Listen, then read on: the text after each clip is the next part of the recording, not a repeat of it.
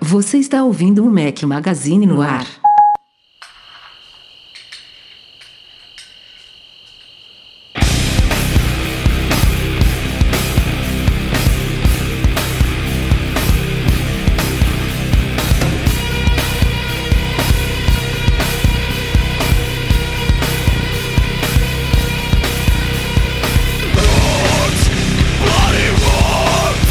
Galera do Mac Magazine, bem-vindos ao nosso podcast número 171. Hoje estamos ao som de Sepultura. Obrigado pelo Matheus Martins pela sugestão aí. É, bom dia, boa tarde, boa noite a todos. Esse bom dia, bom dia, boa tarde, boa noite hoje faz todo sentido. Primeiro porque eu estou aqui, Rafael Fishman, Eduardo Marques também está no fuso horário brasileiro. Diga aí, Edu, tudo bom? Beleza, agora a gente está no mesmo horário, né? Não temos mais aquela uma horinha É, de diferença. acabou o- o- o- a questão do horário de verão brasileiro, mas hoje temos um convidado especial que a- virou recentemente colaborador do Mac Magazine, está na nossa equipe aí, participando pelo, no podcast pela primeira vez e está num fuso horário bem adiantado, está no futuro, é isso, Lucas? Seja bem-vindo. Exatamente. É Lucas Caton ou Caton ou alguma É terceira? Caton. Caton, né? Como eu imaginava. É Caton eu, eu agora pergunto para não, pra não ter dúvida. Lucas Caton, seja muito bem-vindo. Ah, muito obrigado. É um prazer estar aqui gravando podcast com vocês. Como é que tá o mundo aí no futuro?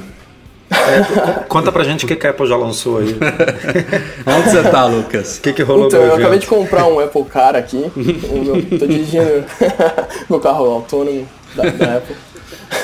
Você tá na Austrália, é isso? Exato. Tô na- moro aqui na Austrália ah, desde 2013. E, bom, são 11h20 da manhã aqui agora. É, 10 e 20 da noite de terça-feira, 1 de março, e ele já, já- lá já são 2 de março, 11 e 20 da manhã. Muito louco isso. Eu, eu A já gente sabe viajei. bem o que que é isso, né? É, a já, gente... já estivemos aí pertinho, fomos para Sydney, não para Brisbane. É, eu conheci Brisbane em 2003, quando eu, estive, quando eu fiz meu intercâmbio para Nova Zelândia, linda cidade. Mas é assim, mesmo assim, independente de onde você esteja, esse negócio de fuso horário para mim ainda é uma coisa que dá um nó no meu cérebro. É confuso mesmo. Mesmo Mas que- depois de um tempo morando aqui, ainda, ainda é confuso quando precisa ligar pra família, aí você liga de madrugada. Ainda É, é meio confuso. É, quando eu morei na Nova Zelândia, minha mãe me fazia a maior confusão, não sabia se tinha que somar, subtrair. Teve um dia que ela ligou pra casa lá do, do meu, da minha família, onde eu morava lá, era quatro e meia da manhã. Ela achava que era quatro e meia da tarde. ela acordou a casa inteira. Mas enfim, acontece essas coisas. O que, que você faz aí, Lucas? Que que, qual que é a sua área de atuação? Eu sou programador, sou programador Ruby, Hum. então a maior parte das coisas que eu faço é desenvolvimento de aplicações web, Bacana. mas ultimamente eu tenho me aventurado com desenvolvimento iOS. Ainda tô, tô no começo, ainda tô aprendendo e tal. Já é a minha terceira tentativa pra entrar nesse, nesse mundo, mas agora tá indo mais, tá avançando mais. E pra galerinha que tem curiosidade de se mudar ou visitar a Austrália, você também tem um canal do YouTube cheio de dicas legais. Eu já assisti alguns vídeos seus, não é isso? ah, é? é, então. Tem O Reza Lenda? Pegou de surpresa, pegou de surpresa. Pegou, pegou. O cara que faz. É. O cara que estuda os convidados. Vocês vocês acham que não? Pô, que bacana.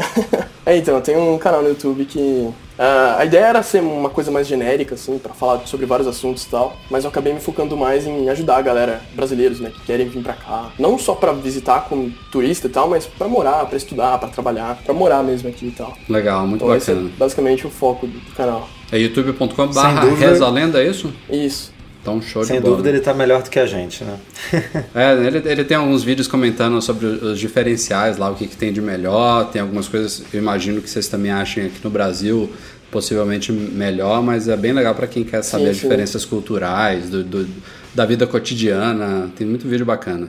Parabéns pelo trabalho. Aham. É o Lucas e a esposa Ah, dele, por sinal, né? fa- Fazem os vídeos, é bem legal. É, ela participa de vez em quando.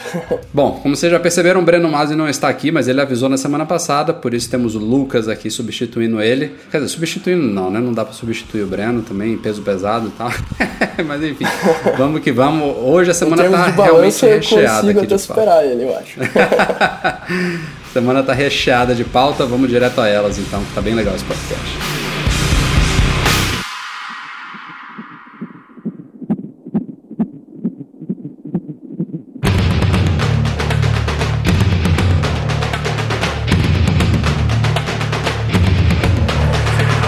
Gente sempre discute muito rumores de hardware aqui no, no podcast, muito é, a parte de software não é muito discutida porque é mais difícil de vazar, né? Software fica lá nos laboratórios da, da Apple, entre os desenvolvedores dela, e eles conseguem conter segredos basicamente até os lançamentos dos softwares, salvo quando pa passam por fase beta mesmo, beta pública ou beta com desenvolvedores, que aí não tem muito como guardar.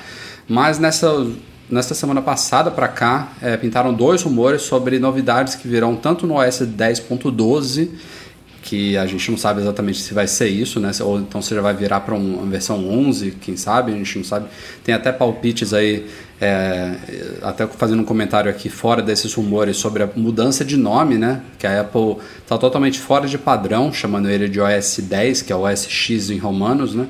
É, há quem diga que pode vir a se chamar macOS com Mac minúsculo, né? Mac, Mac minúsculo colado com OS para ficar padronizado com o resto, né? iOS, WatchOS, tvOS.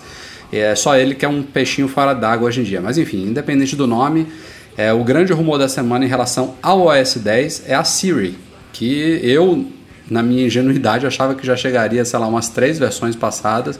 E a Apple adiou, adiou, adiou. E agora o 9 to 5 Mac tem fontes confiáveis aí dentro lá da Apple, diz que agora este é o ano, né? Que a Siri finalmente vai chegar ao S10. Ela possivelmente vai rodar na barra de menus ali do lado do ícone do Spotlight. A gente vai ter um íconezinho de microfone, alguma coisa assim relacionado a Siri. E ela também, segundo as fontes, é, também é uma versão preliminar. Pode ser que as coisas mudem daqui para a versão final do OS 10.12. Ela não vai tomar tela cheia, né? não vai ocupar a tela inteira como no iOS é, seria mais ou menos como uma janelinha flutuante no canto superior direito ali, justamente abaixo de onde vai ficar o ícone dela. Agora, a aplicação prática disso, o que, que, vai, que, que a gente vai ter de diferencial, o que, que vai ser de bom, o porquê de a Apple ter demorado tanto, né? Espero que tenha um motivo bom para isso, só o tempo dirá.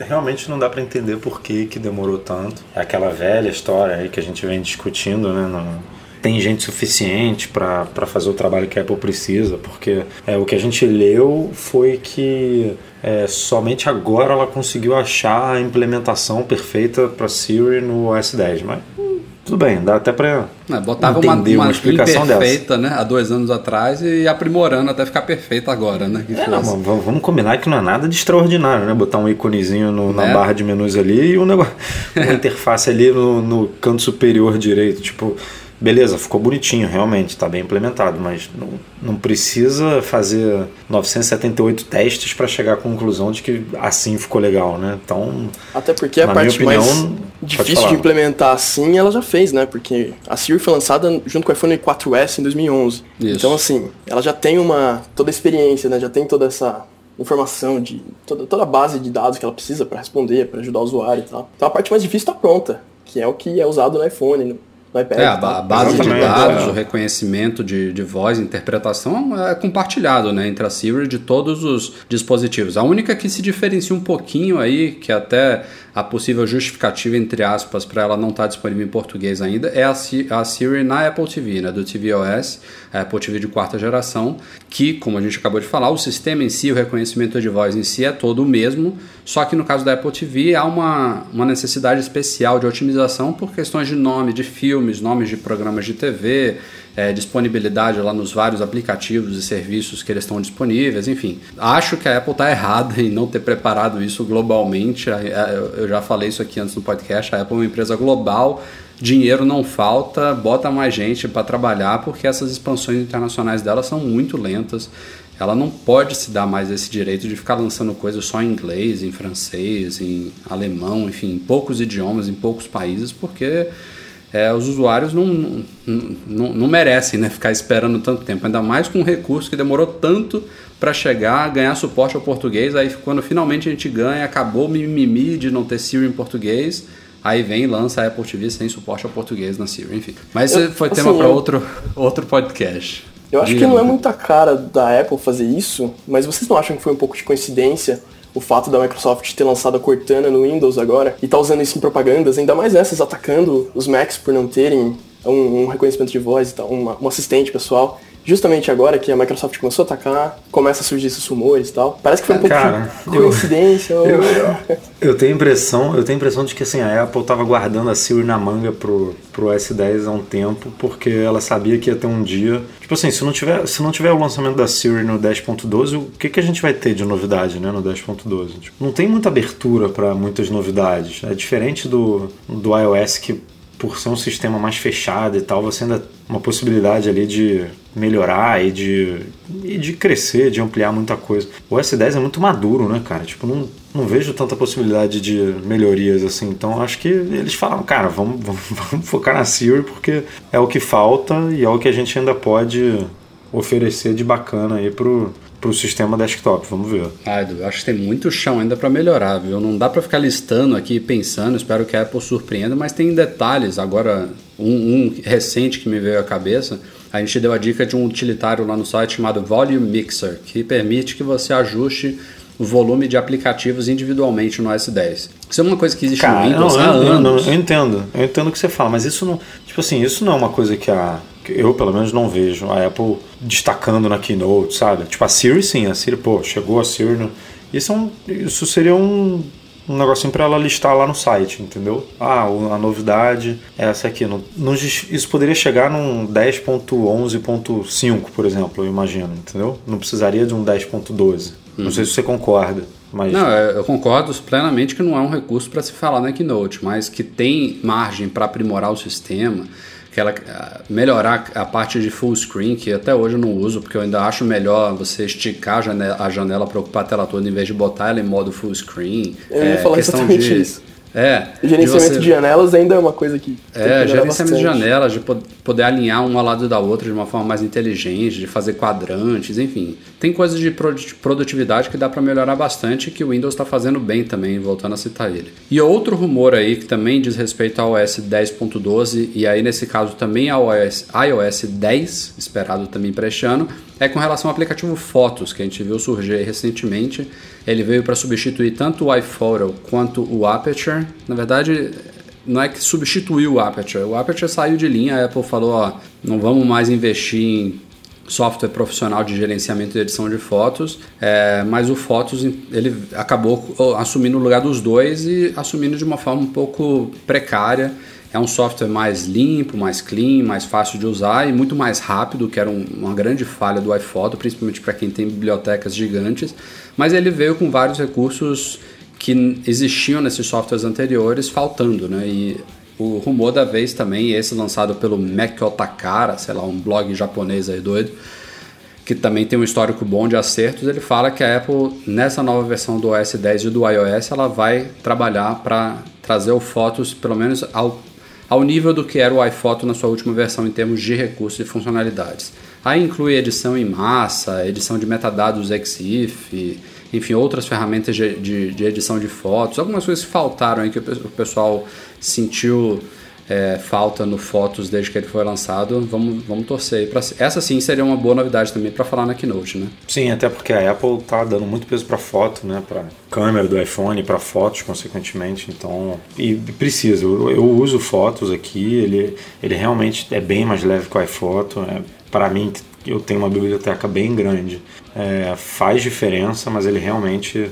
é, eu, eu uso ele basicamente para catalogar, né, para guardar, para armazenar minhas fotos, porque não uso para editar, não uso para perder muita coisa de favoritar, de, de você poder selecionar mesmo e, e fazer é, álbuns e listas. Então eu acho que tá devendo nesse sentido e tô, tô esperando assim uma, uma uma melhoria porque eu realmente tenho preguiça e dor de cabeça assim de, de migrar mais uma vez para um Lightroom da vida, por exemplo, ou alguma outra ferramenta. Vou, vou apostar no Fotos aí mais um ano, ver se se dá conta do recado. É, eu, eu costumava usar o iPhoto aqui, mas eu lembro que uma vez eu tive algum problema com ele, ele perdeu minhas fotos, fez uma bagunça e tal. E aí eu falei, não, vou começar a usar, vou ser old school aqui, vou usar só pasta, né? E aí eu comecei a usar as pastas e foi logo que o, aquele recurso de tags do, do OS X, foi logo que o OS X começou a ter aquele recurso. E aí eu comecei a usar aquelas tags e tal, ajudou um pouco. E aí quando eu fiz a atualização do OS X, ele perdeu todas as minhas tags. E aí eu comecei a organizar só com pasta pura agora. É o, é o jeito que eu consegui não perder minha- minhas coisas aqui. É o jeito que funciona pra mim.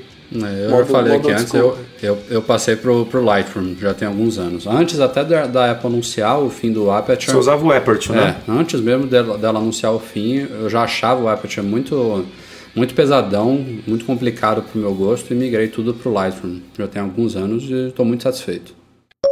Ok, passado rumores de software, vamos então ao tradicional, né? os rumores de hardware. Tem vários aqui, a gente, a maioria deles focado em iPhone e iPad. Temos um, é, uma parte que é o iPhone que possivelmente vai ser lançado daqui a algumas semanas, que é o novo iPhone de 4 polegadas, e a segunda parte é o iPhone 7 previsto para setembro, e além de iPad. Então vamos por ordem aqui, ordem cronológica dos rumores. Primeiro que pintaram alguns desenhos e renders que confirmam é, os, o possível design desse iPhone de 4 polegadas. É, já puxando um segundo rumor aqui que a gente estava chamando de iPhone 5SE o 925 Mac agora falou que a Apple teria mudado, ou então eles simplesmente obtiveram informação mais concreta do nome do, do, do iPhone. É, ele na verdade não teria esse 5, seria o iPhone SE. E esse SE aí pode ser Special Edition, Small Edition, Starter Edition, Second Edition, sei lá o que é, Sheet Edition. Pode ser o que vocês quiserem. Não sei se a Apple vai dar uma nomenclatura para isso. Mas o nome que eles estão apostando é iPhone SE, então sem número nenhum. É, e o, o, design é basicamente o que tinha se falado, né? Alguma coisa que mescle de fato o que era o design do iPhone 5S com o design dos iPhones atuais, os iPhones 6 e 6S, alguma coisa no meio dos dois ali. Talvez a traseira lembrando mais o 5S, mas com um vidro curvo na frente. A gente até publicou alguns mockups no, no site de ontem para hoje é, de algumas interpretações diferentes. São três interpretações diferentes feitas por o mesmo artista, aquele Martin Hajek, um cara especialista em rendas 3D. Ele usou três informações, três fontes diferentes e mostrou quais são as três possibilidades e pode ser que nenhuma delas seja a final, né? Mas dá para ter uma ideia de como é que vai ser o aparelho. É, para alguma delas vai puxar, né? Não é possível, porque a gente tem ali três é, conceitos bem incríveis, né? Assim, tipo, um é totalmente igual ao 5S, o outro é totalmente igual ao 6S e, o, e um ali no meio do caminho, que junta é, elementos do 5S com o 6S. Uhum. Então, é, foi o que você falou, pode ser que não venha nada é, exatamente 100% é, como essas três opções, mas, mas vai ter alguma vertente, né? vai ter mais de algum desses três. Então, é, você até falou qual era a sua aposta? A minha aposta é do meio termo mesmo. Eu acho que a traseira dele vai ser mais parecida com a do, a do, 5, do 5S, né? Mas ele vai, olhando de frente, vai lembrar mais o, o, o 6. É, é, eu fico na do meio ali. Era do, era do, do 9 to 5 Max, se eu não me engano?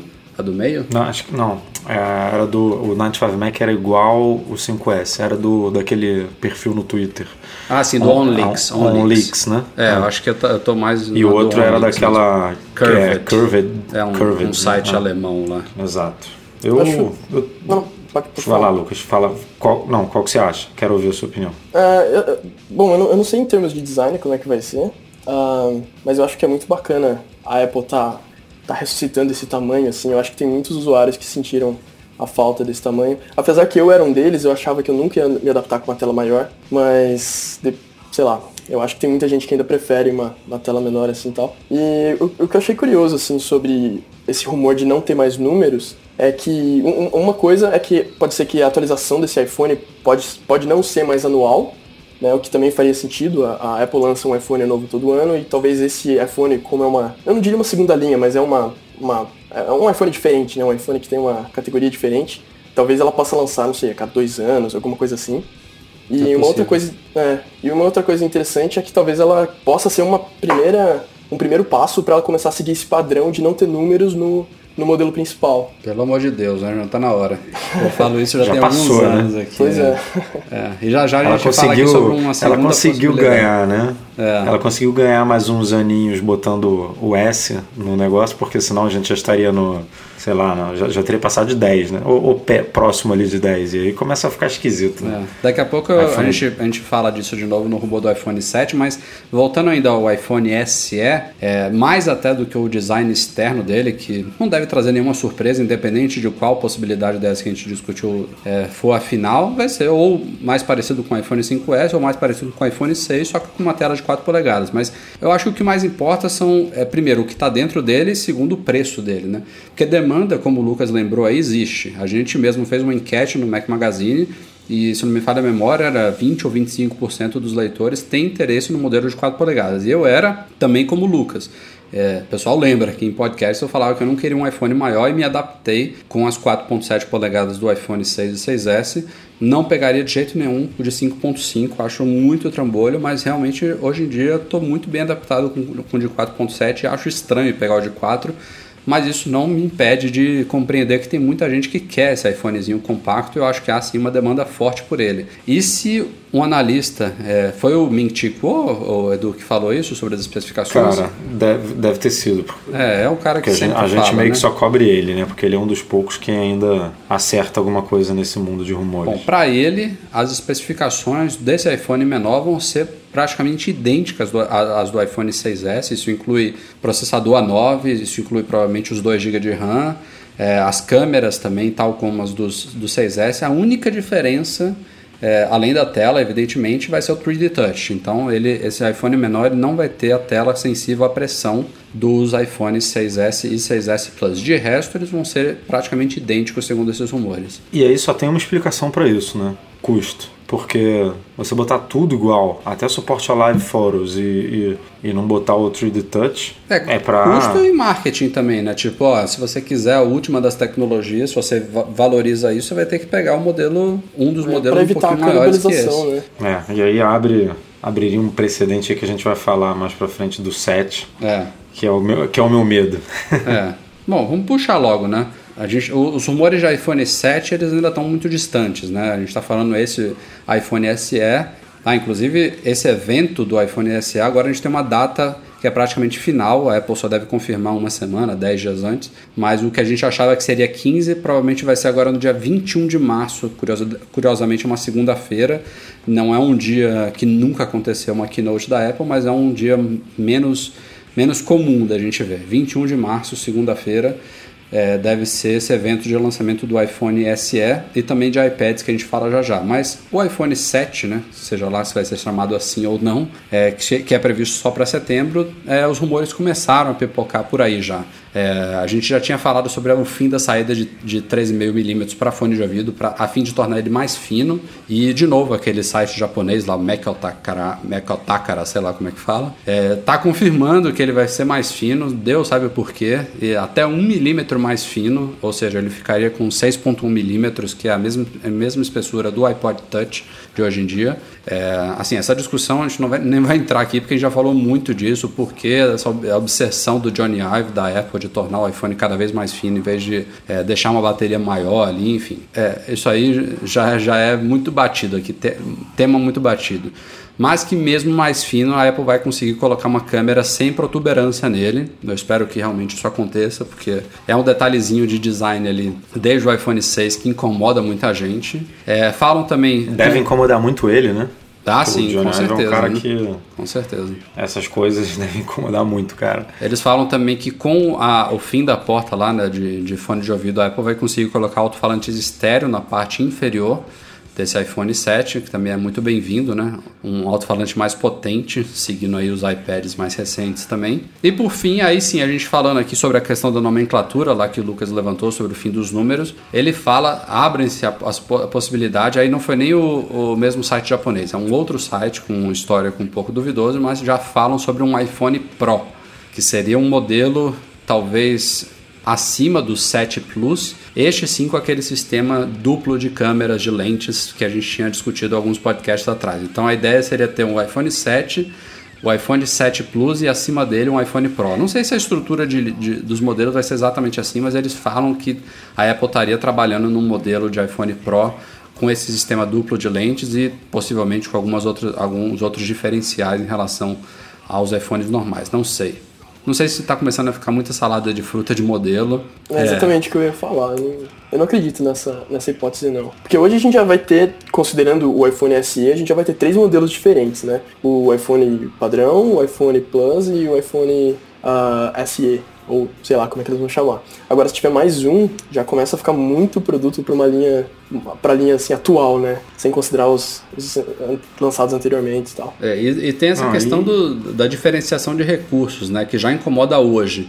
O iPhone 6S Plus ele tem estabilização ótica na câmera é, tanto para vídeo quanto para foto, que não tem no 6S. E tecnicamente já falaram que isso não, não, é, não há uma limitação no tamanho da tela, no tamanho do aparelho, que impeça a Apple de implementar essa tecnologia no modelo menor. Então foi claramente uma questão de diferenciação mercadológica, então de corte de custo no modelo menor, que incomoda muito, porque eu não quero ter a tela maior, mas eu queria ter estabilização ótica. E a distância vai aumentar muito, né, cara? Se esse suposto, se essa suposta, se esse conjunto de lentes aí com duas câmeras e tal for só pro Pro e o Pro for uma tela de 5,5 polegadas, aí a coisa vai ficar é, bem, bem complicada para gente que prefere de 4,7 e que quer, gostaria de ter acesso a esses recursos. Né? Tem gente que vai falar que ah, é, isso acontece na linha de Mac, você, por exemplo, só tem a, a GPU dedicada no MacBook Pro de 15 polegadas, se você for pro de 13 não tem. E realmente é, é, um, é um bom exemplo, né? Porque você poderia ter um de 13 polegadas tão potente quanto é, o, top de, o top de linha de 15. Mas eu não sei, assim, no, no telefone, é, você não oferecer isso é, no telefone que é muito mais pessoal do que um computador, porque o computador, mal bem, por mais que ele seja notebook, ele fica ali em cima da mesa e tal.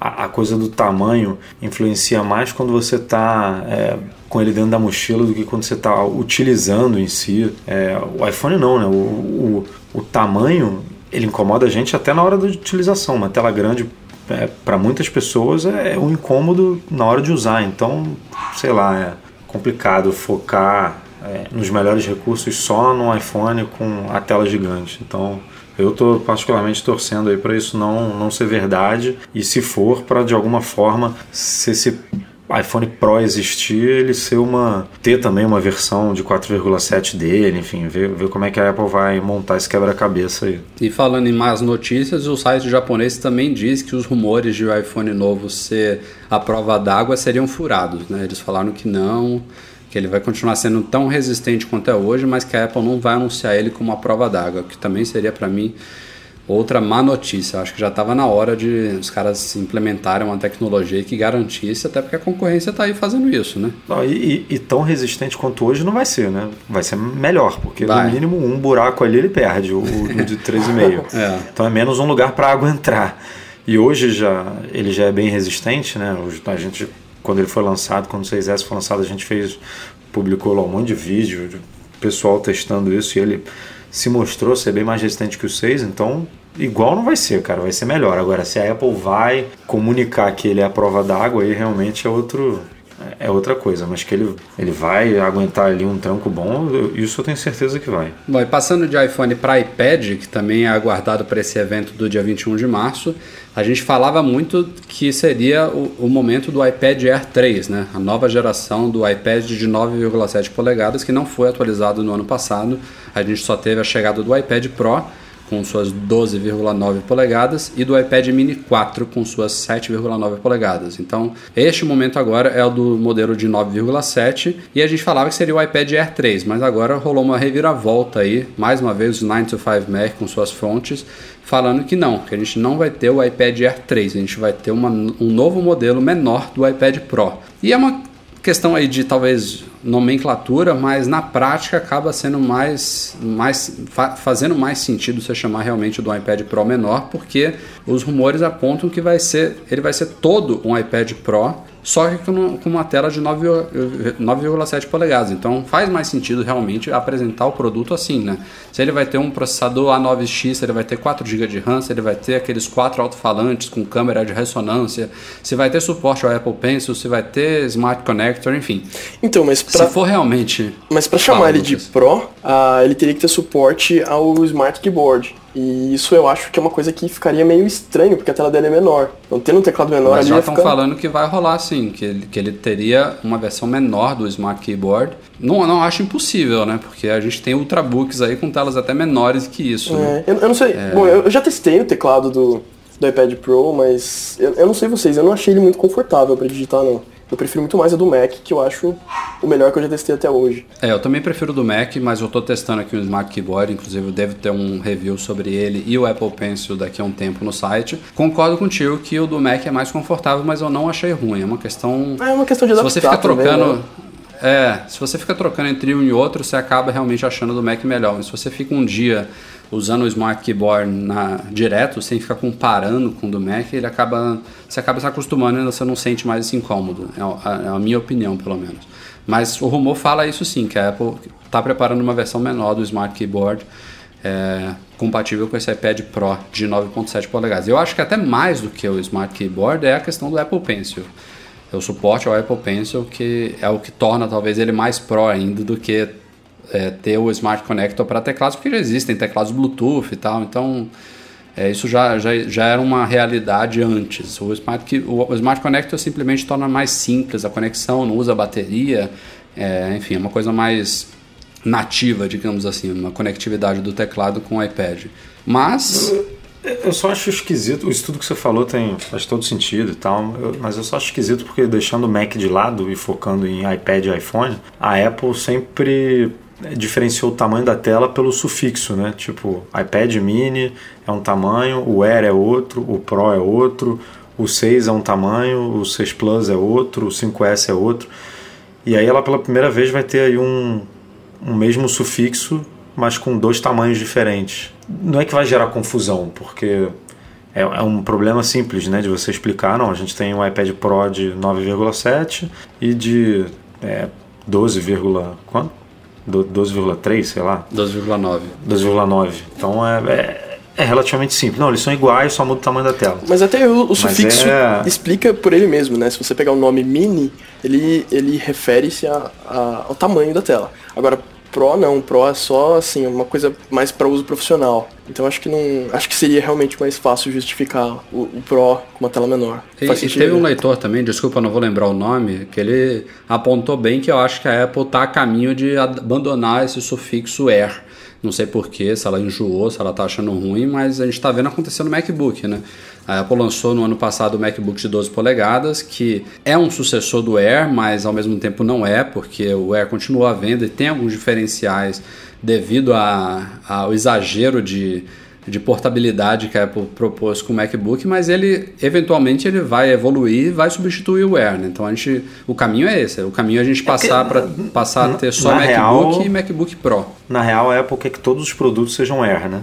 Tipo, tudo É. ela quer deixar mais fino, mais leve, então realmente não faz muito sentido. Pois é. E aí, aí e essa mudança de nome, se for verdade mesmo, também seria uma, uma, uma redução na linha de iPads. Eu imagino que o iPad Air 2 continue à venda por um preço inferior, né, como a Apple costuma fazer, ela mantém o modelo da geração passada à venda, mas tirando ele, tirando esse modelo ainda mais acessível, a gente teria só o iPad mini e iPad Pro. Cairia até bem tirar o mini depois, sei lá, do iPad mini e ficar só iPad e iPad Pro. Não sei quais, quais são os planos da Apple aí. Essa questão de nomenclatura é um pouco curiosa mesmo. E mais estranho até disso tudo que a gente está falando é que surgiu um outro rumor aí, os rumores não param, né? Quem gosta de discutir essas possibilidades se amarra, quem gosta de rumores, que fala que ele teria sim um diferencial em relação ao iPad Pro de 12,9 polegadas, seria a câmera. tá? A câmera do iPad Pro, ela é a mesma do iPad Air 2, é uma câmera de 8 megapixels, a frontal até deixa a desejar, eu falei isso no meu review, se não me engano é de 1.2 megapixels, é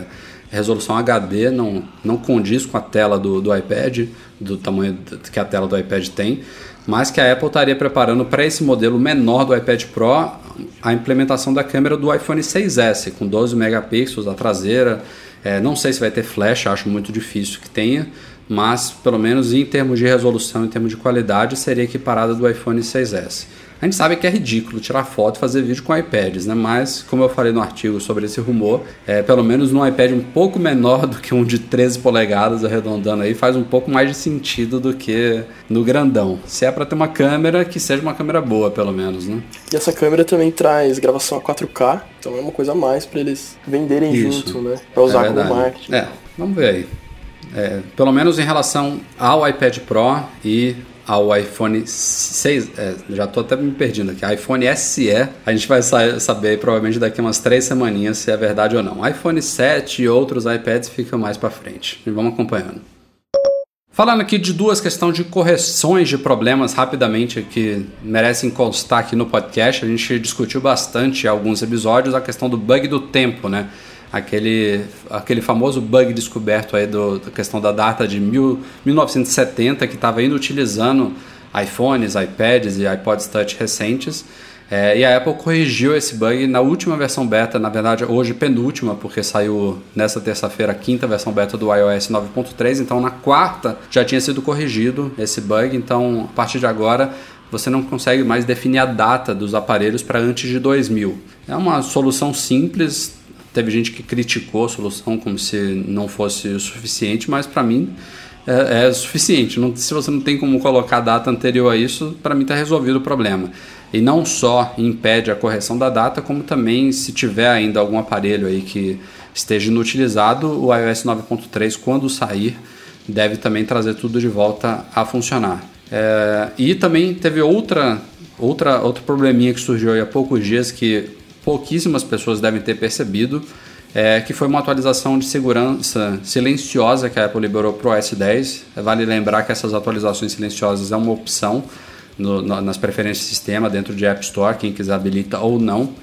Então, para quem tem isso habilitado, há alguns dias uma atualização dessas da Apple acabou quebrando a porta Ethernet, porta de rede né, de Macs, é, que são Macs mais antigos, os atuais não vêm mais com essa porta. E a Apple rapidamente, acho que em menos de 24 horas, ela soltou outra, outra atualização silenciosa, já corrigindo o problema e trazendo essa porta Ethernet de volta. Então, para quem. É, só quem percebeu isso, primeiro, é quem tem Macs mais antigos com porta Ethernet, e segundo, que usa é, a porta Ethernet para conexão de rede, conexão com a internet via cabo e tudo mais. Mas ainda Mas assim. Não, não chegou a quebrar para quem usa acessório, não, né? É, aqueles, aqueles adaptadores de Thunderbolt é, e tal? Acho eu acho não, que né? não, viu? Eu acho que foi só para é. porta nativa mesmo. E o, o, único problema grande dessa, dessa, dessa falha da Apple, dessa pisada de bola, foi para as pessoas que só usam a internet e por algum motivo não conseguem conectar é, via Wi-Fi. Sei lá, se tem um Wi-Fi defeituoso, se não tem um roteador, sei lá quais, quais são as possibilidades de alguém não conseguir conectar a rede via Wi-Fi. Se a pessoa só se conectava à rede via internet e acabou atualizando para essa, essa versão defeituosa, realmente criou-se um, um, pepino aí. Isso deve ser uma aí, porcentagem um muito baixa de, de usuários, né? Muito, muito, muito baixo. Mas assim, é uma falha inaceitável, né? Não deixa de ser. Mas pelo menos foi corrigida muito rápido, não só corrigida para quem tem acesso via Wi-Fi, como também para quem está nesse nicho do nicho do nicho aí, que não consegue nem atualizar via Wi-Fi. A Apple publicou um artigo de suporte com orientações de como corrigir o problema aí usando o sistema de recuperação do iOS 10. Só por curiosidade, uh, você falou que essas atualizações silenciosas você consegue desativar no, no, no preferência do Sim. sistema, né? Você sabe se elas são ativadas por padrão? Hum, boa pergunta, viu? Não, Cara, me, não me lembro. Eu, eu diria que sim. Eu acho, eu acho que atualizações de segurança, que eu acho que foi o caso aqui, são, são habilitados por padrão. Eu acho que sim. É, eu acho que sim, é, porque faz são sentido instalação, né? arquivo de dados do sistema e atualizações de segurança. É, isso aqui eu tenho quase toda certeza que vem, que vem ativado, sim. Até para não para facilitar a vida dos usuários, né? Porque tirando situações anormais como essa de falhas, essas atualizações só tendem a tornar o sistema mais seguro e beneficiar o usuário. É, então, tanto que ninguém é. falava, ninguém é, esse assunto nunca vinha à tona porque ninguém nem sabia. Né? Exato. Né? Era uma coisa positiva que estava né, ajudando a melhorar a segurança do sistema. Exatamente. Ninguém nem estava nem sabendo porque estava tudo rolando por baixo dos panos. Bom, discutimos bastante aqui no podcast passado a grande batalha da, dessas últimas semanas entre Apple e FBI e governo americano sobre a questão lá do iPhone, do terrorista de San Bernardino e tudo mais. A gente falou que o assunto voltaria à tona aqui. É, não tem nada de absurdo de novo aí da semana passada para cá, a coisa ainda está correndo, argumentos para cá, argumentos para lá, mas vale a gente tocar no tema de novo aí. É, há informações, por exemplo, sobre a Apple ter desejo de aumentar ainda mais a segurança do iOS com esse caso todo. É, não é uma grande novidade que a Apple está aumentando sempre a segurança do iOS, criptografando, é, implementando novas camadas de segurança. Veio o Touch ID, veio iCloud, criptografia e tudo mais. Mas parece que isso tudo está forçando ela a se focar ainda mais nisso para as próximas versões. Não sei se já no iOS 10 a gente vai ter novidades é, claras, né, específicas sobre isso, mas eu não duvido que venha. É, a fim de chegar ao ponto de a Apple nem ter o que realmente o que fazer. Eu não sei se isso é possível. Eu acho que é, essa questão de, de, de, ela poder ir no laboratório dela e criar uma versão insegura do iOS e instalar no iPhone, isso sempre vai ser possível. Mas há quem diga que dá para criar até uma forma de, por exemplo, é, o iPhone ter que, é, ter que a senha do usuário ter que ser digitada até para colocar o iPhone em modo de recuperação, até para fazer uma restauração nele. Eu não sei se realmente vai chegar nesse nível, mas a ideia dos caras é tipo, olha, não, realmente não, não cabe mais a nós aqui. Não é uma questão da gente achar que é bom ou ruim, se isso vai afetar ou não a privacidade das pessoas, se é cumprir leis ou não. Simplesmente não vai ser mais possível. Eles querem fechar o máximo. É, antes de eu puxar o resto, o que, que vocês acham disso? Vocês, eu, eu não sei se, se existe essa eu acho, eu acho Eu acho justo se eu conseguir, porque é meio que a gente vê, por exemplo, em é, no caso do WhatsApp, né, que eles dizem que eles não é, não guardam as mensagens nos servidores deles e que essa mensagem é criptografada e que ela só passa pelo servidor, vai de uma ponta a outra. Então, é, se alguém pede uma com ah, o que, que o Rafael estava conversando com o Eduardo no WhatsApp, tipo, não, sei, não tem como eu saber. E se você me pedir, eu, eu tô de mãos atadas aqui porque eu, eu não tem como fornecer essa informação. Então, acho que a Apple está buscando isso, é, mesmo com todos os os mandados e respaldos jurídicos e blá blá blá, ela fala, cara, não depende de mim. Se o cara é, botou senha, se botou, se ligou a opção de disso daquilo, fui, foge ao meu controle. Não tem muito que, o que fazer. E aí, óbvio que ah, o terrorista usa, o, o traficante de drogas usa, é, mas, mas esses caras vão sempre usar o se a Apple deixar de, de criptografar, ele vai usar de uma outra forma, outra. Eles, eles sempre vão estar protegidos, eles sempre vão, estar um, vão dar um jeito de estar se escondendo. É, o que importa aqui é a gente, é realmente proteger as pessoas comuns, né? as pessoas que não. Eu, por exemplo, que é, tenho a, a, localização da minha esposa no meu telefone, da minha filha, do, do, da, da, minha mãe, essa informação não, ninguém deve saber, só eu. Então Imagina se alguém pega o telefone, se a Apple consegue essa informação por algum motivo, o governo pede. Então, quer dizer, não, não faz sentido mesmo a empresa ter isso. Então, eu torço para que esse para que ela consiga desenvolver alguma ferramenta desse tipo. Agora, foi o que, foi o que você falou. Talvez no, no final dos finalmente lá, ela sempre seja capaz de criar uma versão do iOS com segurança reduzida para poder puxar esses dados caso seja necessário. É, eu acho que exatamente por tudo isso que o Edu falou em relação à privacidade, uh, eu acho que teve uma mudança de lado assim. Todo mundo do começo estava apoiando mais o FBI, né? Até teve declarações do Gates, pessoas, né, da área de tecnologia assim mais mais influentes. Tinha muita gente defendendo o FBI sem analisar direito o caso. E parece que agora tá todo mundo indo pro lado da Apple, assim, tá quase unânime. Pelo menos é a minha impressão, assim. Tem muita empresa grande, Twitter, Google, não sei mais outras quais estão apoiando a Apple, assim. E eu acho que tem uma grande é, chance. Eles já tinham. Essas empresas elas tinham feito declarações meio que informais de apoio, mas agora elas estão realmente fazendo registros na corte mesmo. Tem é o chamado amicus curiae, não sei como é que fala, é, é sempre termos em latim, curiae, sei lá. É, e, e, na real, que amigos da corte se protegendo, né? né? É, exatamente, é, porque Google, na realidade. Microsoft, Facebook, Twitter, Yahoo, todas elas estão no bolo aí. É porque na realidade a Apple está representando é, e, todo mundo. E elas estão. Exatamente, elas estão se protegendo, porque elas sabem que no final das contas, se o FBI ganhar esse caso, amanhã é o delas que está na reta. O FBI vai estar tá pedindo lá informações de, da conta de e-mail do, do cara do Yahoo, do Android, do, do, do cara do Google, do, enfim, do, da, da, conta do Twitter que era usada para o Estado Islâmico, que é usada para não sei o que, não sei o que lá. Então, é, não tem jeito, tá todo mundo no mesmo bolo, tá todo mundo realmente sofrendo aí da mesma pressão. É, e essa questão da percepção tem mudado porque os argumentos da Apple são muito convincentes, né? O Tim Cook, inclusive, cedeu uma entrevista para a ABC News, meio que repetindo tudo que ele tinha falado na carta, mas de formas diferentes. Ele, inclusive, falou que é, essa criação da backdoor seria como criar um câncer no iPhone, é, meio que querendo usar outros termos também tão talvez é, emotivos e tão é, significativos quanto a gente vê. É, é, é fácil para o FBI se posicionar, neste caso, tendo um iPhone de um terrorista em mãos. Isso aí faz muita gente nem pensar sobre o tema. Como assim a Apple não quer colaborar com uma investigação de terrorismo? Ainda mais nos Estados Unidos, né? Mas a gente está estudando o tema, que a gente analisa o que está em jogo, na verdade.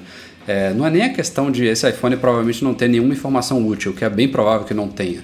Mas é a questão do precedente mesmo, né? É, é isso que a gente está falando. Não é FBI versus Apple, é FBI versus todas as empresas de tecnologia.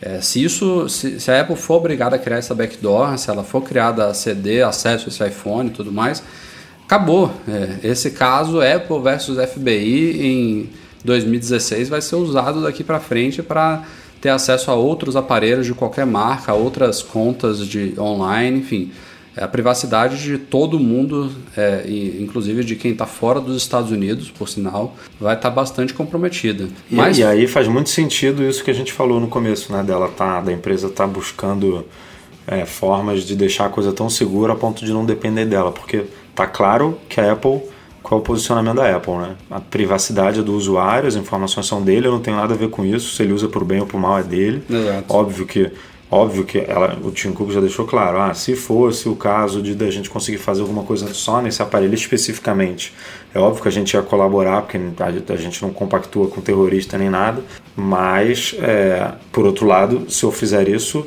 é, eu estou provando aqui que eu posso fazer no iPhone de qualquer pessoa. Então faz muito sentido essa, essa ideia de, de aumentar tanta segurança a ponto de não, de não depender dela, porque aí, amigo, pode pedir na corte, pode pedir na Suprema Corte, pode pedir no Congresso, que não tem o que fazer, porque ela está de, de algema ali, não, não, não depende mais dela. Então ela tira o dela da reta, né? Então faz todo sentido isso. E vale lembrar que a Apple não está descumprindo ainda nenhuma ordem judicial, não está indo contra as leis, ela está tentando convencer o FBI e o governo a descartar essa ideia, né? Ela está tentando anular essa ordem, tipo, mostrar tá que prazo, não é uma... né? Tá dentro do prazo. Tá dentro do prazo, né? A Apple não disse em momento nenhum que vai ir contra nada disso, ela nem falou assim, ah, podem mandar uma multa aí que a gente vai pagar, mas a gente não vai fazer nada disso.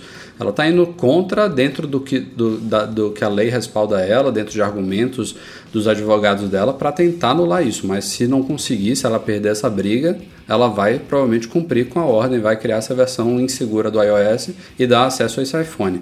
Mas as coisas estão avançando bem para o lado dela. Ah. Né? Teve um caso aí de tráfico de drogas em Nova York, que não tem nada a ver com essa briga do FBI, mas que um juiz lá de Nova York negou o pedido do governo para ter acesso aos dados do iPhone envolvido lá no tráfico de drogas. Ou seja, já tem aí já tem gente lá do magistrado lá americano que tá com a Apple, né? Ah, os argumentos do governo foram os mesmos, né? Baseado lá no, na, na lei do All... Como, como é que é o nome? All, All Rights Act, Act, né? All Rights Act, é, que é... De 1700 enfim, bolinha, a, por sinal. É, que eles têm direito a todos os mandados e, e tudo que for é, para ajudar nesse tipo de investigação e, e, e, o juiz negou justamente por, por conta da, da data da coisa. Né? Foi uma lei criada há mais de 200 anos e não tinha como prever que o mundo estaria onde está hoje, não, não, é, não, não, tinha como prever esse tipo de, de ocasião, de, de discussão, então, e que isso deve ser é, discutido de novo, né? E, e, e, que na verdade é o que a Apple quer. A Apple deixou claro que na opinião dela, isso tem que ser discutido no Congresso, que é quem faz as leis, né? E, e, e se, se o povo chegar à conclusão, se todo mundo chegar à conclusão de que a melhor, a melhor forma é, é abrir o iOS e, e deixar o governo investigar, ela vai fazer isso, mas ela quer fazer isso com respaldo é, do povo e, e, das pessoas que fazem a lei, né? Não, não por uma simples, botar aspas aí, pressão do FBI por conta de um caso e usar esse caso como exemplo para poder invadir telefones alheios aí daqui para frente. É, é, basicamente isso. E o juiz desse caso falou isso. Não, não vou ceder, porque o governo eu, eu, vejo que o governo não tem direito de pedir isso se a Apple não quer concordar. É, e aí isso tem que ser uma discussão nova. E aí, se todo mundo achar que vale a pena ceder privacidade por conta de segurança, aí a gente embarca nessa. Vamos ver. Muito tem se falado sobre crise por aí, né? Quando a gente fala de crise, logo pensa-se em crise financeira, em crise econômica, mas a crise que a gente quer falar sobre a Apple Brasil agora é, foi um artigo que a gente publicou há alguns dias no Mac Magazine, não é bem financeira, é uma crise de atendimento, que não é novidade para ninguém que já precisou de atendimento em alguma das duas Apple Retail Stores brasileiras em, no Rio de Janeiro e em São Paulo, especialmente no Rio de Janeiro, que tem um, um staff, né, um número de, de, de profissionais trabalhando muito abaixo da loja de São Paulo, se não me engano no Rio são 58, em São Paulo são 82 pessoas, para uma loja mais ou menos do mesmo tamanho, apesar de formatos diferentes, elas têm uma área relativamente similar. É, você vê que é uma diferença grande de pessoas trabalhando, mas ainda assim a demanda é, de atendimento sim, nas duas é infinitamente superior ao que a Apple consegue atender. E a gente viu há alguns meses o sistema de agendamentos do Genius Bar ele foi alterado aqui no Brasil.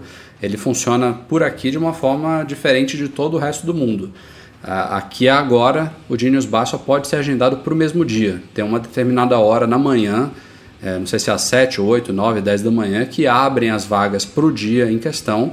E essas vagas se evaporam em segundos ou minutos porque a demanda é muito forte. E a pessoa só pode agendar para esse dia porque, é, segundo informações que a gente obteve é, internas da Apple, o que estava acontecendo é que muita gente agendava para três dias, para cinco dias, para duas semanas e não aparecia, não tinha compromisso com esses agendamentos e isso se tornou uma coisa tão crítica, estava prejudicando tanto o, o, cronograma do Genius Bar nas duas lojas que a Apple resolveu alterar isso aqui no Brasil. E isso acarretou uma série de problemas, porque as pessoas não conseguem agendar, as pessoas que vão pessoalmente nas lojas, elas às vezes têm que ficar horas esperando uma possível vaga de última hora de alguém que desistiu, então que teve um atendimento mais rápido do que o esperado para conseguir atendimento.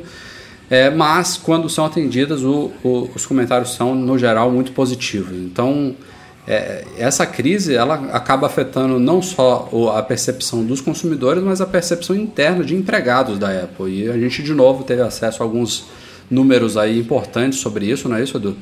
Que mostram que a insatisfação interna da, da equipe aí de, de atendimento da, da Apple Brasil, das suas lojas, talvez é até maior do que a da gente aqui de fora. Né? Se a gente está insatisfeito, imagina eles lá que diariamente tem que ouvir é, sermão de, de, de, de, clientes insatisfeitos, de gente que quer atendimento e não consegue, é, de gente tem que esperar horas. É porque na, na, real a gente, cliente, né, passa por isso uma, duas, três vezes. Né? Quando tenta ir à loja, quando tenta marcar. Os caras passam isso oito horas por dia, todo dia, né?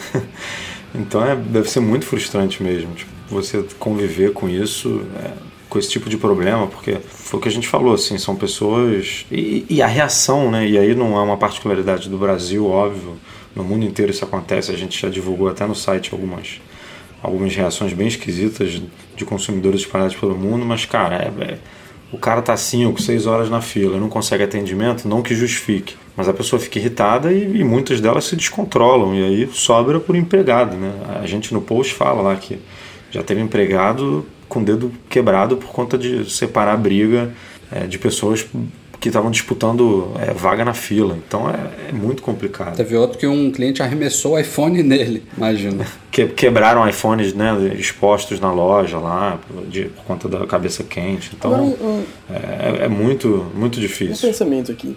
Imagina que ela libera o agendamento para a semana toda, né, como funciona no resto do mundo, e que ninguém falte nesses agendamentos.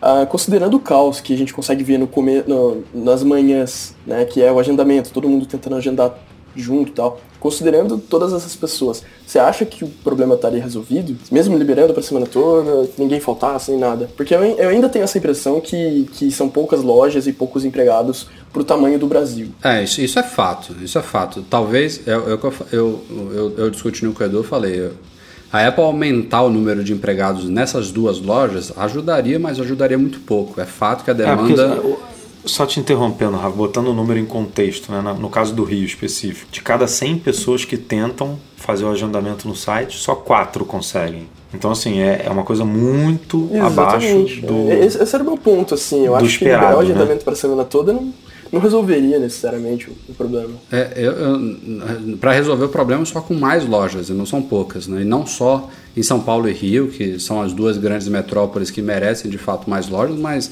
é, o Brasil e outras cidades brasileiras merecem também ter é, mais lojas. Além, claro, do centro de serviços autorizados, que tem muitos de qualidade por aí, a gente esquece, mas é, é óbvio que uma, o atendimento de um Genius Bar numa Apple Store acaba, na maioria dos casos, você resolvendo o problema de uma forma mais eficiente, mais rápida, seja você trocando um produto na hora, seja usando maquinário lá, por exemplo, de troca de telas da Apple, que muitos desses centros não conseguem ter. Enfim, tem algumas coisas que só a Apple direto consegue fazer mesmo.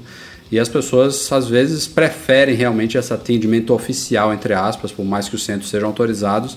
Então, por isso que a gente tem focado muito nisso, né? Não que não existam outras alternativas, existem e essas lojas são inclusive bem recentes aqui no Brasil, né? Antes não, não tinha loja e o pessoal ainda tinha atendimento, né? Nesses outros meios de, de serviço, centros de serviço autorizados é, Apple. Mas, é, tirando isso, eu acho, na minha opinião, que voltar ao agendamento é, nem que seja para uma semana, não precisava ser para duas semanas.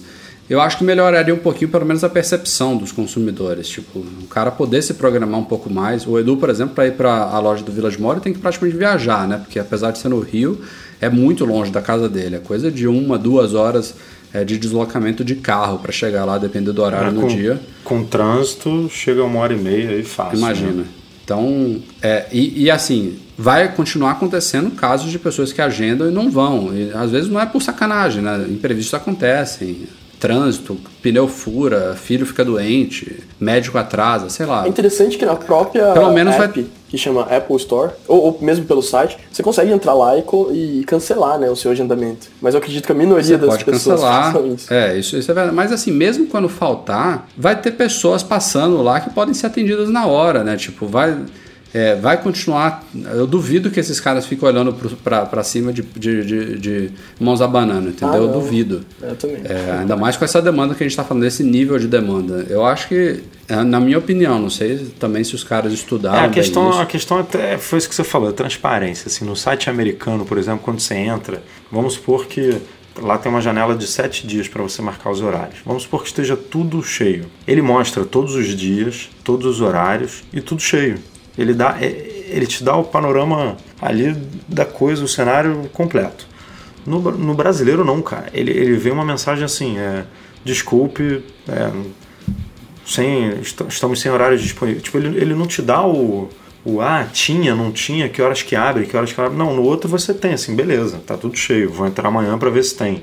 E aí pode ser que tenha um, dois abertos. Nesse não, nesse é, vem uma mensagem ali, um alerta dizendo que você não tem como marcar. Então é, é outra experiência, sabe? É outro, é outro feedback que o cliente tem. E aí você vê que uma coisa vai puxando a outra, né? Porque essa crise toda, tanto interna quanto externa, meio que está também suspendendo, ou então, no mínimo, atrasando os planos da Apple de abrir outras lojas. Porque ela, com as duas que ela existe, que ela tem hoje, ela está com um pepino aí de satisfação interna e externa, como é que ela vai continuar abrindo loja treinando funcionários, aumentando esse pepino, né? Por um lado, mais lojas vão aumentar um pouquinho a capacidade da Apple de atender essa demanda enorme, mas ela também precisa resolver o problema atual, né? Pelo menos é, fazer as duas lojas atuais funcionarem no máximo de capacidade delas, dentro da possibilidade, de uma forma é, satisfatória, né? É como o Edu falou, se, se, se a gente tivesse um sistema funcional, claro, transparente, e os clientes estivessem vendo que a Apple estava fazendo tudo que ela pode dentro das possibilidades atual, atuais de ela só ter duas lojas, paciência. Aí vamos esperar ter mais lojas, ter mais empregados para atender isso aí. Mas não é o caso hoje. Ela precisa, ela tem um pepino nas mãos e realmente faz sentido ela não querer aumentar esse pepino enquanto ela não, enquanto ela não resolve, né?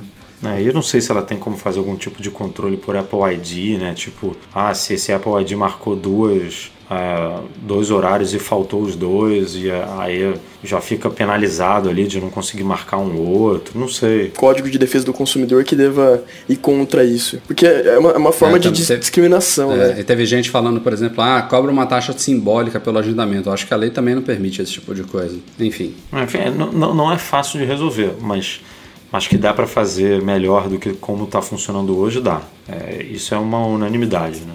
É, e Sem é, dúvida. E é fácil de entender também por que, que todo mundo quer ir no Genius Bar, especificamente, em vez de ir numa outra autorizada, alguma coisa. Porque quem já foi no Genius Bar sabe que a experiência lá é, nossa, sensacional. Você vai com é, qualquer problema, pode ser dúvida de software, pode ser dúvida de hardware. Os caras sempre ou, te, ou resolvem um problema na hora, ou uma vez eu já fui com um bug no, no meu Mac, que só acontecia no meu, formatei, fiz tudo e não resolveu. E o cara falou, não, a gente não está conseguindo resolver aqui, a gente vai mandar um e-mail pro time de engenharia da Apple e eles vão te responder isso aqui por e-mail. E passou um tempinho, responderam, foi, putz, muito, muito bacana mesmo. Então a experiência que você tem lá é, é diferente de qualquer outra loja, assim. A gente noticiou algumas semanas que a Smart Battery Case, que é a capinha lá com bateria para iPhone 6S, ela tinha sido homologada pela Anatel e agora ela está à venda no Brasil. Era só questão da liberação mesmo pela Agência Nacional de Telecomunicações.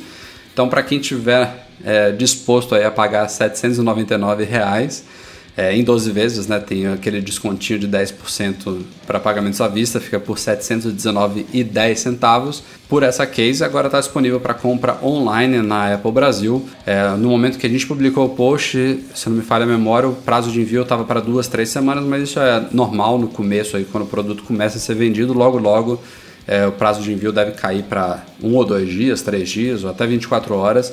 É, e aí agora está disponível. Enfim, outra coisa curiosa que eu não sabia, que teve leitor perguntando essa semana é se essa case era compatível com o iPhone 6. E eu achava que não, até porque a Apple, desde o começo, ela promove ela como Smart Battery Case para iPhone 6S.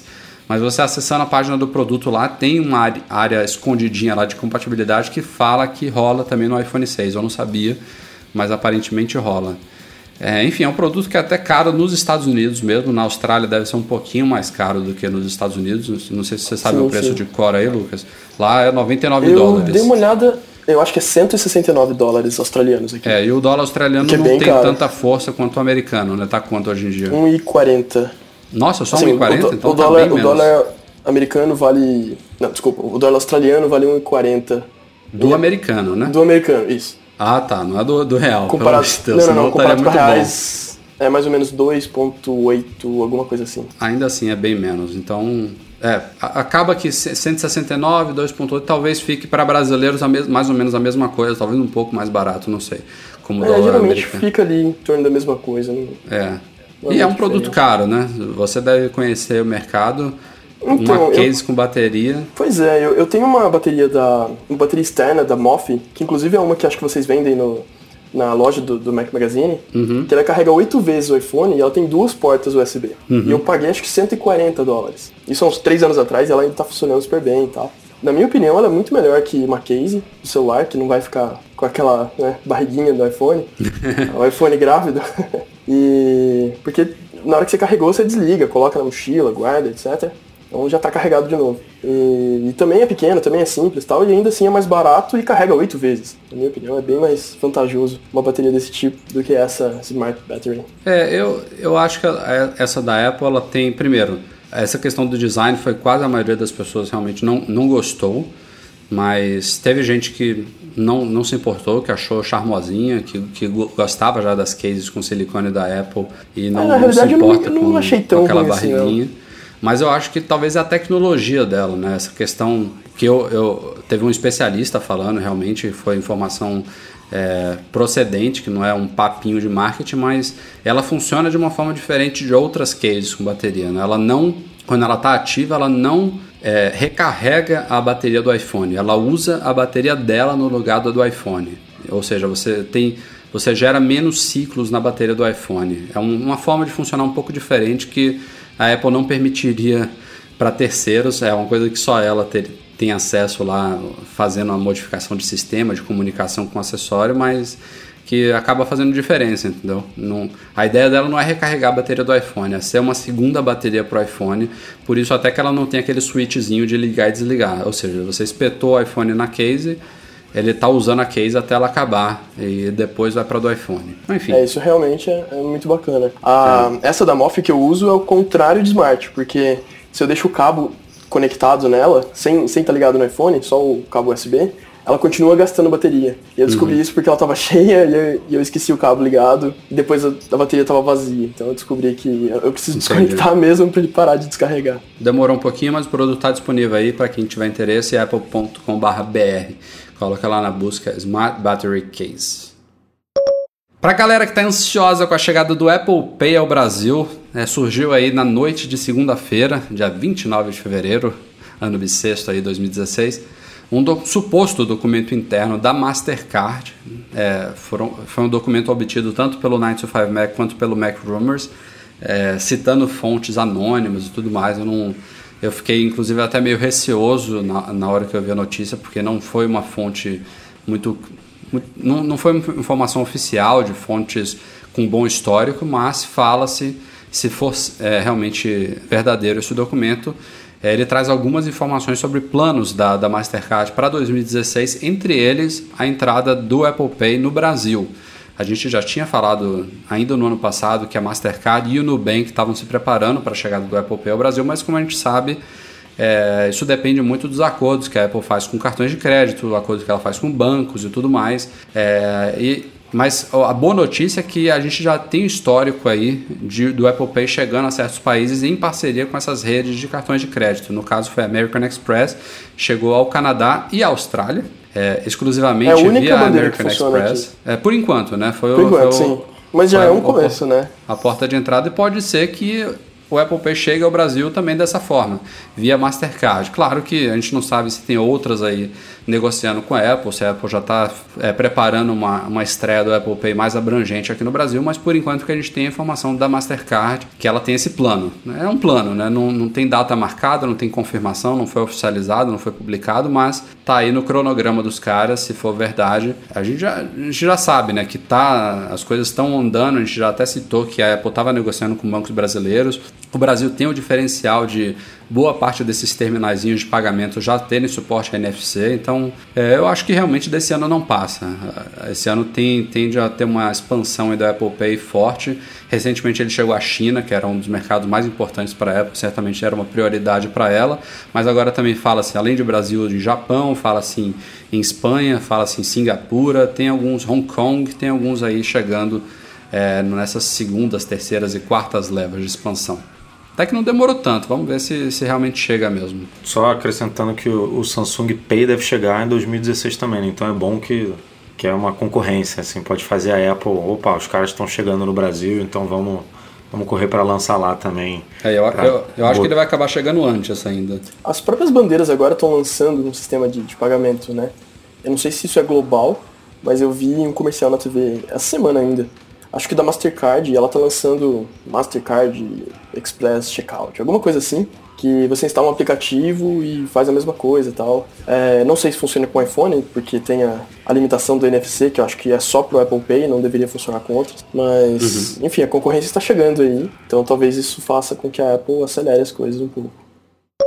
Bom, antes da gente entrar nos e-mails, temos dois produtos lançados aí na nossa MM Store, a store.macmagazine.com.br. Para quem está procurando braçadeiras esportivas, a gente tinha uma em linha há um tempo atrás, mas ela saiu de linha. Agora a gente está com uma da Belkin, não é isso, Edu?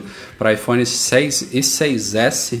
Para quem pratica esportes e quer levar o iPhone no braço, é uma braçadeira de ótima qualidade. E aquele... uma, das mais vendi... uma das mais vendidas do mundo, inclusive. É verdade. É muito boa. Tirando, né? tirando o China da jogada, né? a gente está é. falando de produto aqui premium, produto de qualidade, que é o que a gente vende. É. É, e é uma das mais bacanas aí, mais vendidas. E o outro Tem é o... proteção contra suor, é, contra bem ou mal ajuda ali se você deixar o aparelho cair. Dá para usar o touchscreen numa boa, mesmo com a, com a película ali de, de plástico em cima. Então é bem bom, vale a pena. É só ir lá na loja digitar braçadeira na busca que você acha facinho. E o outro novidade foi o nosso pau de selfie. A gente já tinha um bacana, que agora a gente ganhou uma versão mais inteligente ainda, né, Edu? Uma versão completa, uma versão pro. Para quem curte. É, tem, cara, um milhão de, de, de características bacanas aí. É, uma bateria que nem. A bateria é, é igual a, do, a da versão simples, né? Que dura é, 5 milhões de fotos, então você não tem que se preocupar, mas ele tem disparador, timer, tem, tem muitos, muitos recursos bacanas aí que nossos nossos clientes e nossos parceiros, tipo o Michel, que adoram selfie, com certeza vão gostar muito. Aí por fim, também não esquecendo, a gente também está agora com um protetor de teclado da Confilm para MacBooks Air e Pro.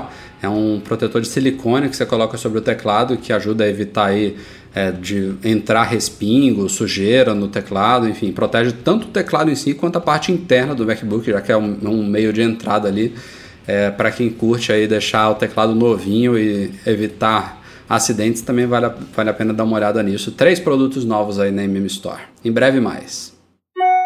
E vamos então aqui para os e-mails enviados para noar.mecmagazine.com.br. Primeiro recebemos aqui um, uma avalanche de feedback sobre o problema da meia-lua na câmera frontal dos iPhone 6.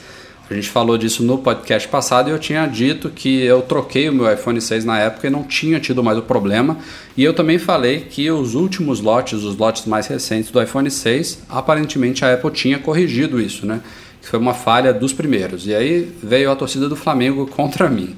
Entre eles, Ruiter Costa, Wagner Hoff, Guilherme de Souza Santos, Rodrigo Madruga, enfim, vários ouvintes aí falaram que não, que infelizmente o problema continua. Teve gente que trocou o iPhone 6 recentemente que em poucos dias ou até em um ou dois meses, poucas semanas aí, o problema voltou a se manifestar. É, enfim, obrigado a todos pelo feedback aí. É uma pena que a Apple não tenha solucionado isso de vez. É, não sei porquê, que, que aconteceu. Eu nunca vi, por exemplo, esse, esse problema acontecer no iPhone 6S. Se alguém já teve, por favor, avise. Mas se a Apple realmente não corrigiu de forma definitiva no iPhone 6, eu acho que no 6S ela finalmente é, resolveu o problema, seja lá qual for ele.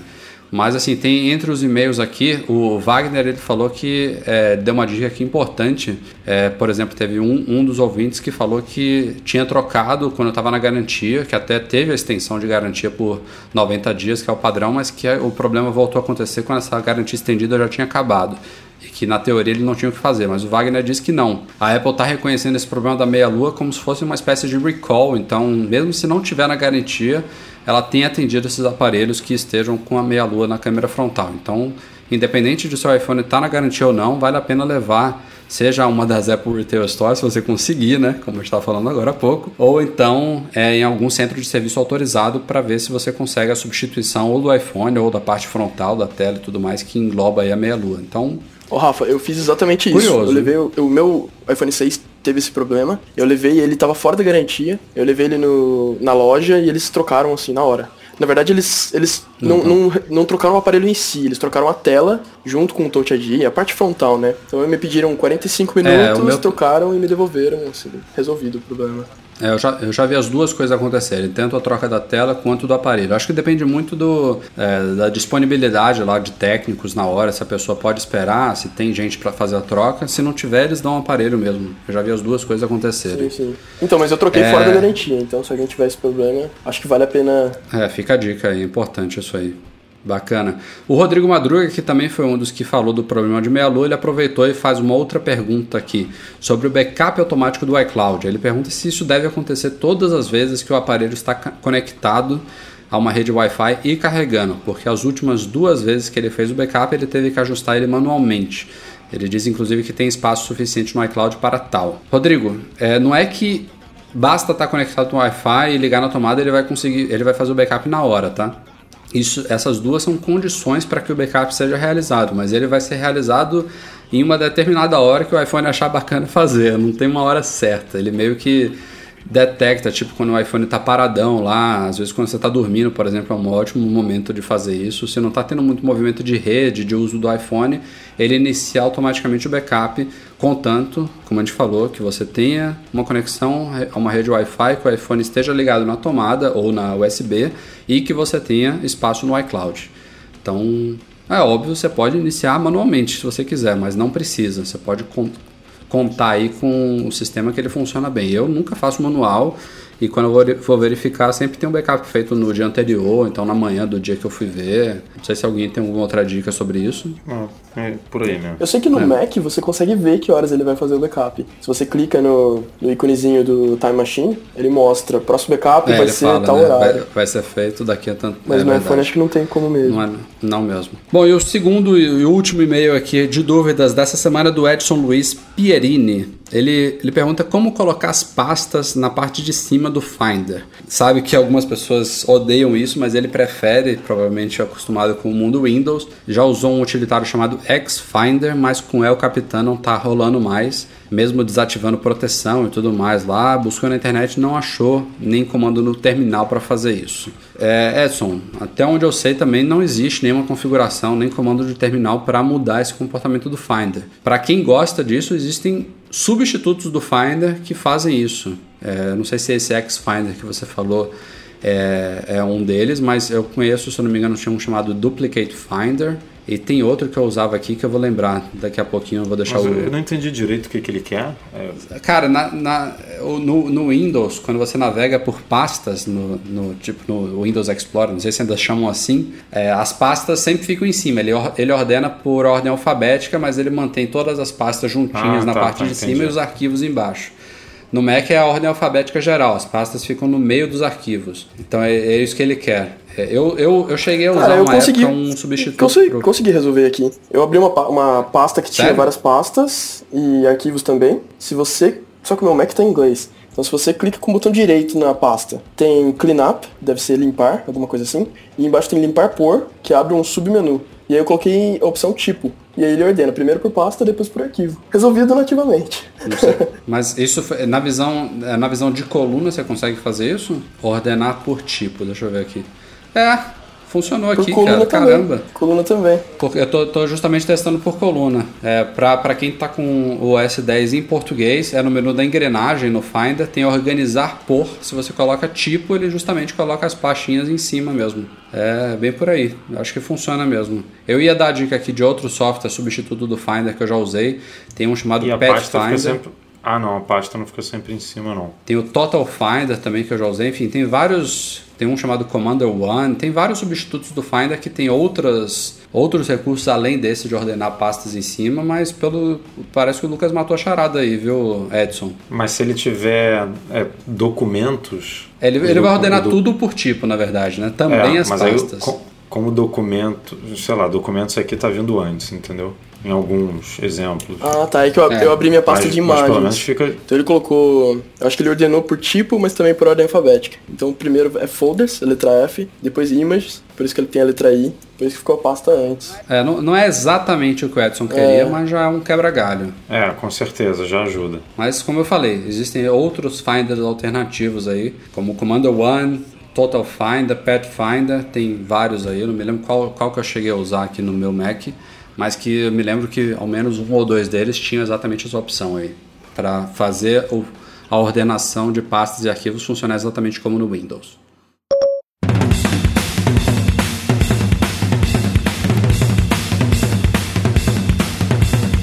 É isso, galera. Este foi o Mac Magazine lá número 171, mais longo do que o normal, mas foi bacana. Cobrimos os temas mais quentes da semana no Isso mundo porque, Apple. isso porque sempre. estamos sem o Breno, hein? É, sem Imagina o se o Breno, Breno estivesse mas aqui. rendeu, rendeu o podcast. Ia ser umas Lucas- 2 horas e 20. Lucas Caton, muito obrigado pela sua participação. Seja mais uma vez bem-vindo à nossa equipe. Com certeza você vai estar aqui em breve de Ah, volta. imagina, obrigado pelo convite. Estou à disposição quando quiserem gravar de novo aí. Obrigado. Valeu, Lucas. Edu, abração. Até a próxima. Até.